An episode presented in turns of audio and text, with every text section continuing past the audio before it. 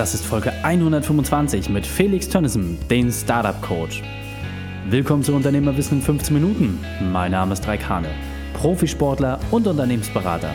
Jede Woche bekommst du von mir eine sofort anwendbare Trainingseinheit, damit du als Unternehmer noch besser wirst. Danke, dass du die Zeit mit mir verbringst. Lass uns mit dem Training beginnen. In der heutigen Folge geht es um Startup Mindset. Welche drei wichtigen Punkte kannst du aus dem heutigen Training mitnehmen? Erstens, warum du weitermachen musst, auch wenn du alles verlierst. Zweitens, was die Schnittmenge aus Startup und Mittelstand ist. Und drittens, wieso Innovation der wichtigste Treiber für deine Zukunft ist. Dich erwartet eine tolle Folge.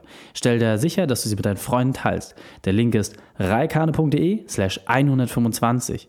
Mache einen Screenshot und teile die Folge bei Facebook oder Instagram in deiner Story und verlinke Felix und mich und lass uns so wissen, dass du zuhörst. Bevor wir jetzt gleich in die Folge starten, habe ich noch eine Empfehlung für dich. Felix hat die Startups bei der Höhle der Löwen gecoacht, damit sie aus ihrer Chance das Beste machen können. Und genau darum geht es für dich als Unternehmer, deine Chancen optimal zu nutzen. Suche dir daher gezielt Partner, die dich an dein Ziel bringen.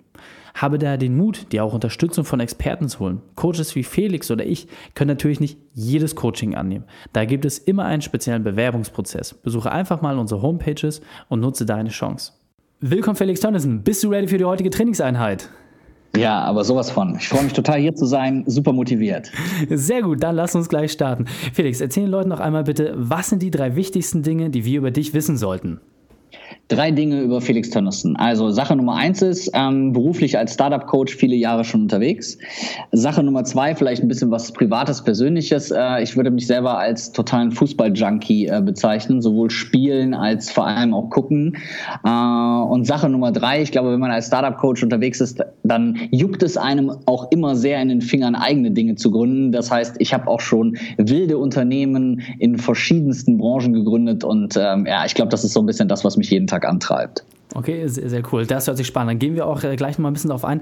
Deswegen hol uns doch einmal ab, was genau ist deine spezielle Expertise? Was gibst du den Menschen weiter? Also wenn ich das auf einen Punkt ähm, beschränken darf, dann ähm, ist es das Thema Startup und Startup Mindset. Also so zu denken, wie Startups, ähm, darüber nachzudenken, was Startups anders machen, vielleicht als bestehende Unternehmen, als der Mittelstand, als Konzerne. Das ist sozusagen das, was ich weitergebe. Auf der einen Seite natürlich an Startups und Gründer selber, dass ich denen erkläre, wie man ein Unternehmen aufbaut, wie ein Unternehmer fungiert und wie man als Selbstständiger so sein Ding macht. Auf der anderen Seite aber auch Corporates, bestehenden Unternehmen, Mittelstand zeigt, was man von Startups wirklich lernen kann. Und ich glaube, das ist sozusagen ein bisschen meine Expertise. Mhm. Das muss ich sagen, ähm, so wirklich in Anführungsstrichen berühmt und erfolgreich geworden bist du auch durch die äh, Sendung Höhle der Löwen. Da erkennt man dich. Äh, du hast jetzt ein eigenes äh, Fernsehformat. Das ist ja wirklich alles sehr, sehr schillernd. Das hört sich alles grandios an. Aber das war ja wahrscheinlich nicht immer so. Deswegen hol uns doch einmal bitte ab. Was war deine berufliche Weltmeisterschaft? Was war deine größte Herausforderung? Und wie hast du diese überwunden?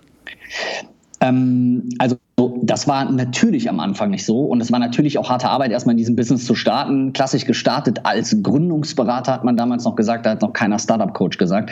Ähm, bin als Gründungsberater gestartet, habe das viele, viele Jahre gemacht, bis ich dann zur Höhle der Löwen gekommen bin und irgendwann meine eigene Sendung hatte.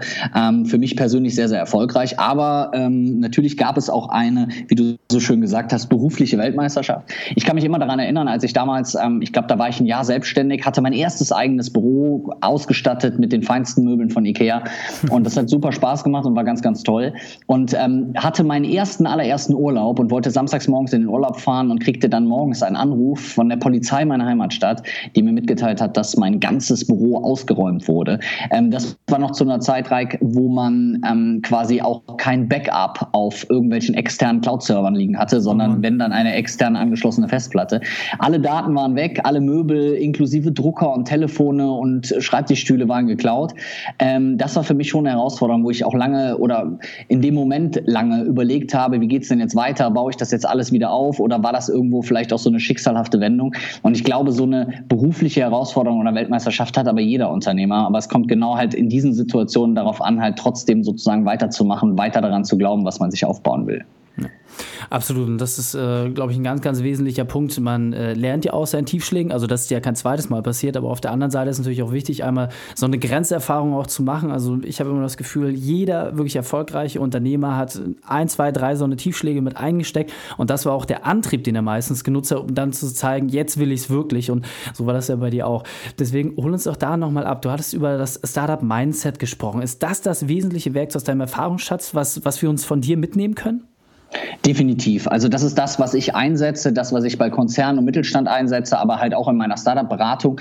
Einfach dieses Mindset zu haben, in bestimmten Situationen vielleicht anders zu agieren als alteingesessene Unternehmen, sich Trends und Innovationen auf eine andere Art und Weise so ein Stück weit zu öffnen, da eben vorzugehen, bestimmte Taktiken, bestimmte Pläne zu entwickeln, um den Markt zu erobern, zu durchdringen, ähm, eine bestimmte Art auch Geschwindigkeit aufzunehmen. Also Startup-Mindset ist ja quasi wirklich ein breiter Begriff, zu dem dem viele unternehmerische Fähigkeiten, Tools, Eigenschaften, Fähigkeiten gehören. Aber ich glaube, das ist so auf den Punkt gebracht, das, was ich wahrscheinlich so als stärkstes Tool oder vielleicht auch als meine eigene stärkste Fähigkeit sehe äh, und dann halt versuche auch an Unternehmer weiterzugeben. Hm.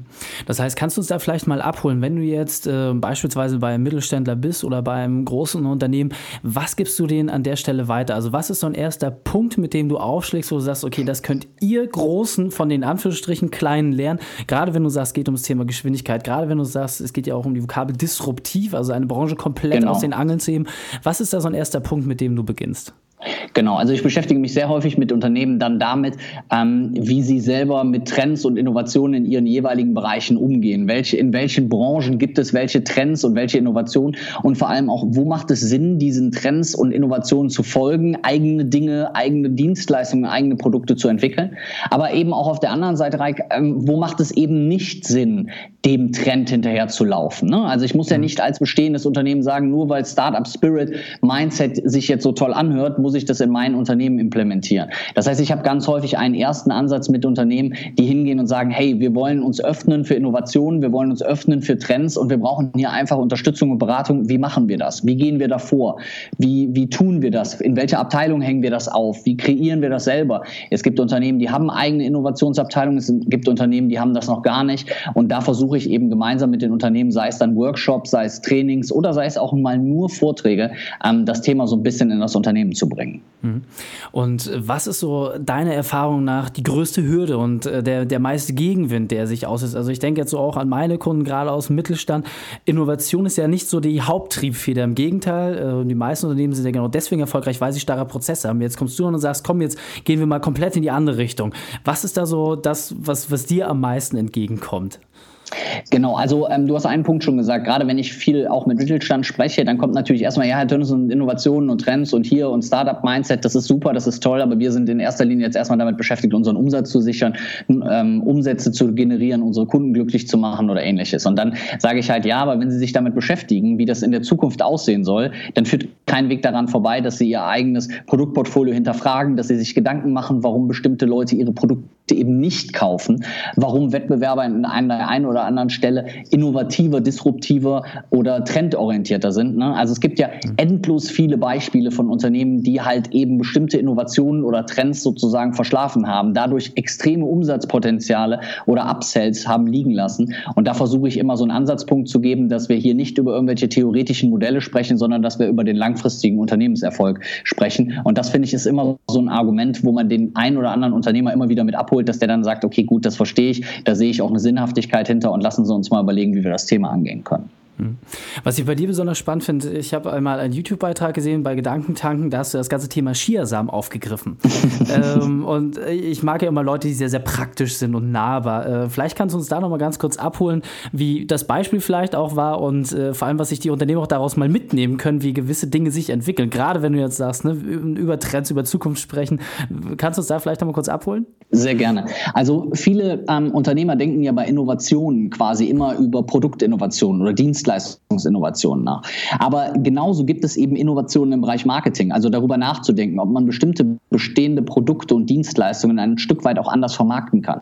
Und bei Chiasamen, dieser kleinen süßen Same, ist es einfach ja im Endeffekt so, das gibt es schon seit vielen, vielen Jahren. Nur irgendwann hat diese Foodbranche sich dazu entschieden, diese Same quasi als goldenes Allheilmittel in den Mittelpunkt zu stellen und zu sagen, überall wo Chiasamen drin sind, die dann zwangsläufig auf einmal das Hundertfache kosten, ähm, diese Dinge sind gesund und diese Dinge sollte man unbedingt essen. Und das versuche ich immer Unternehmern auch so ein Stück weit zu vermitteln, dass wenn wir uns mit Innovationen auseinandersetzen, uns nicht zwangsläufig damit auseinandersetzen, immer neue Produkte in den Markt zu bringen. Und das sollte jeder Unternehmer und jeder Hörer tun. Aber auf der anderen Seite auch darüber nachdenken, wie können wir unser derzeitiges Produktportfolio, unsere derzeitigen Dienstleistungen vielleicht irgendwo auch emotional anders aufladen, emotional anders verpacken, dass eben beim Konsumenten ein Bedürfnis erzeugt wird, ähnlich wie bei den Chiasamen und der Kunde halt nachher sagt, ich kaufe das Produkt. Und das finde ich ist ein schönes Beispiel mit den Chiasamen, was das ganz schön verdeutlicht. Absolut. Deswegen lass uns äh, das ganze Thema Startup Mindset doch vielleicht einfach mal wirklich nochmal konkret zusammendampfen. Das heißt, was sind so aus deiner Sicht die drei wesentlichen Punkte, die sich ein Unternehmer mitnehmen kann, um selber sich in die Lage zu versetzen, mehr wie ein Startup zu denken? Genau. Also als allererstes würde ich sagen, ist das der Punkt Geschwindigkeit. Darüber nachzudenken, wo entstehen Trends, wo entstehen ähm, Innovationen und wie kann ich diese Geschwindigkeit in mein Unternehmen tragen, ohne dass Dinge über 500 Schnittstellen transportiert werden müssen, sondern wirklich da eben Geschwindigkeit aufgenommen werden kann. Dann auf der anderen Seite ähm, ist das, was Startups halt ganz äh, schön machen, neben dieser Geschwindigkeit natürlich auch bereit zu sein, mal anders zu denken. Also andere Wege einzuschlagen als die, die ich vielleicht als Unternehmer schon seit vielen, vielen Jahren gehe, die ich immer mache, wo, wo man jetzt sagt vielleicht, ja, das macht ja jeder bei uns in der Branche so. Mhm. Ja, genau das kann ja ein Grund sein, es mal anders zu machen. Ich sage immer so schön, wenn jemand sagt, das haben wir seit 100 Jahren so gemacht, dann wäre das der Hauptgrund, darüber nachzudenken, es dieses Mal anders zu machen. Also auch das finde ich ist eine ganz, ganz schöne Geschichte. Und ich habe natürlich als Unternehmer, vielleicht als dritten Punkt, auch die Möglichkeit, mir diesen Startup Spirit oder dieses Mindset auch so ein Stück weit ins Unternehmen zu holen, indem ich darüber nachdenke, auch mit ähm, Startups zu kooperieren, indem ich vielleicht darüber nachdenke, eigene Innovationsprogramme aufzusetzen, indem ich eigene Wettbewerbe für Startups etc. ausrufe. Ich muss also nicht zwangsläufig immer direkt hingehen und sagen, okay, ich versuche jetzt dieses Mindset total in mein äh, äh Unternehmen zu übertragen, sondern ich kann halt auch überle überlegen, von diesem Mindset, so, Mindset extern zu profitieren und mir solche Leute und Startups etc. auch ins Unternehmen zu holen und mir dadurch halt auch so ein Stück weit diesen Spirit äh, ins Unternehmen zu holen. Und das ist, glaube ich, nochmal so ein dritter Punkt, den man als Unternehmer auf jeden Fall bedenken sollte. Mhm. Absolut richtig. Und äh, es ist ja denkbar einfach. Also in jeder größeren Stadt gibt es ja eine Startup-Szene, mittlerweile auch in vielen Kleinstädten. Äh, ist ja gänzlich einfach, dort Zugang äh, herzustellen. Deswegen hol uns doch nochmal ab. Was ist so dein Spezialtipp für die Unternehmerwissen-Community? Dann auch der beste Weg, mit dem wir mit dir in Kontakt treten können. Und dann können wir uns verabschieden.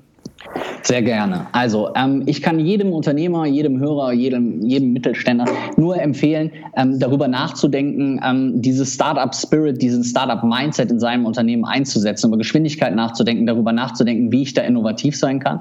Das, was ich an der Stelle immer sehr, sehr gerne tue oder was ich viel mache, ich bin in vielen Unternehmen, gibt dort Workshops, helfe den Unternehmen, eigene Innovationsprogramme aufzusetzen, eigene Dinge aufzusetzen, um sozusagen fortschrittlich zu denken, Digitalisierung, Disruption und Innovation ins Unternehmen zu bringen. Und das mache ich in erster Linie als, als Trainer oder auch als Speaker, manchmal auch als einfach als Berater und profitiere da einfach aus der Erfahrung raus, dass ich selber viele, viele Startups begleitet habe, aber auch mittlerweile viele Konzerne und viel Mittelstand beraten habe, wie man sowas wirklich aufbauen kann. Okay, perfekt. Und was ist der beste Weg, um mit dir in Kontakt zu treten? Der beste Weg, um mit mir in Kontakt zu treten, ist entweder ganz simpel über meine Webseite felixtönnissen.de und was wir darüber hinaus noch sehr stark machen, ist, wir bespielen den Kanal Instagram sehr, sehr stark, wo wir Videos, ähm, Bilder etc. mit Hinweisen, mit Tipps zum Thema Unternehmertum, zum Thema Digitalisierung und Innovation sozusagen ähm, veröffentlichen. Also auch da findet man das relativ simpel unter instagram.com slash felixtönnissen. Perfekt. Kommt natürlich auch alles in die Shownotes, dann braucht ihr einfach nur noch draufklicken. Grandiose, wir sind auch schon am Ende. Felix, vielen, vielen Dank, dass du deine Erfahrung und dein Wissen mit uns geteilt hast. Ich freue mich auf das nächste Gespräch mit dir. Sehr gerne, hat super viel Spaß gemacht. Danke dir.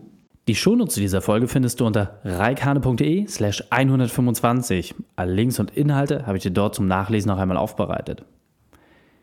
Siehst du dein Unternehmen wie ein Startup? Machst du dich vertraut mit kleinen, schnellen Wettbewerbern und bist du bereit, den Kampf aufzunehmen gegen diese kleinen neuen Wettbewerber? Genau an dieser Stelle kann ich dir nur empfehlen, geh wirklich mal auf die Startups direkt zu, inhaliere ihre DNA und verstehe die Arbeitsweisen.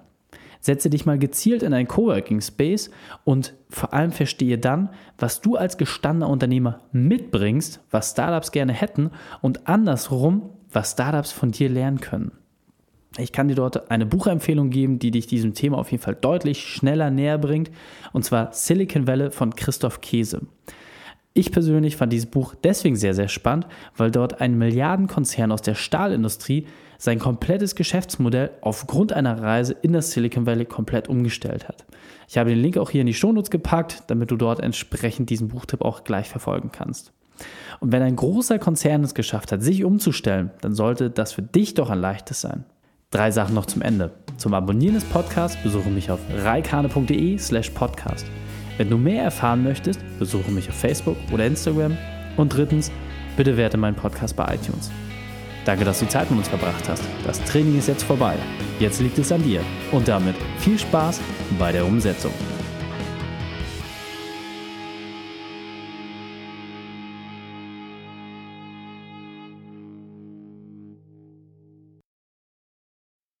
Und wenn du Ideen wie diese für dein Unternehmen auch umsetzen möchtest und auch 10 Stunden pro Woche weniger arbeiten, dann buche deinen Termin für ein kostenfreies Erstgespräch.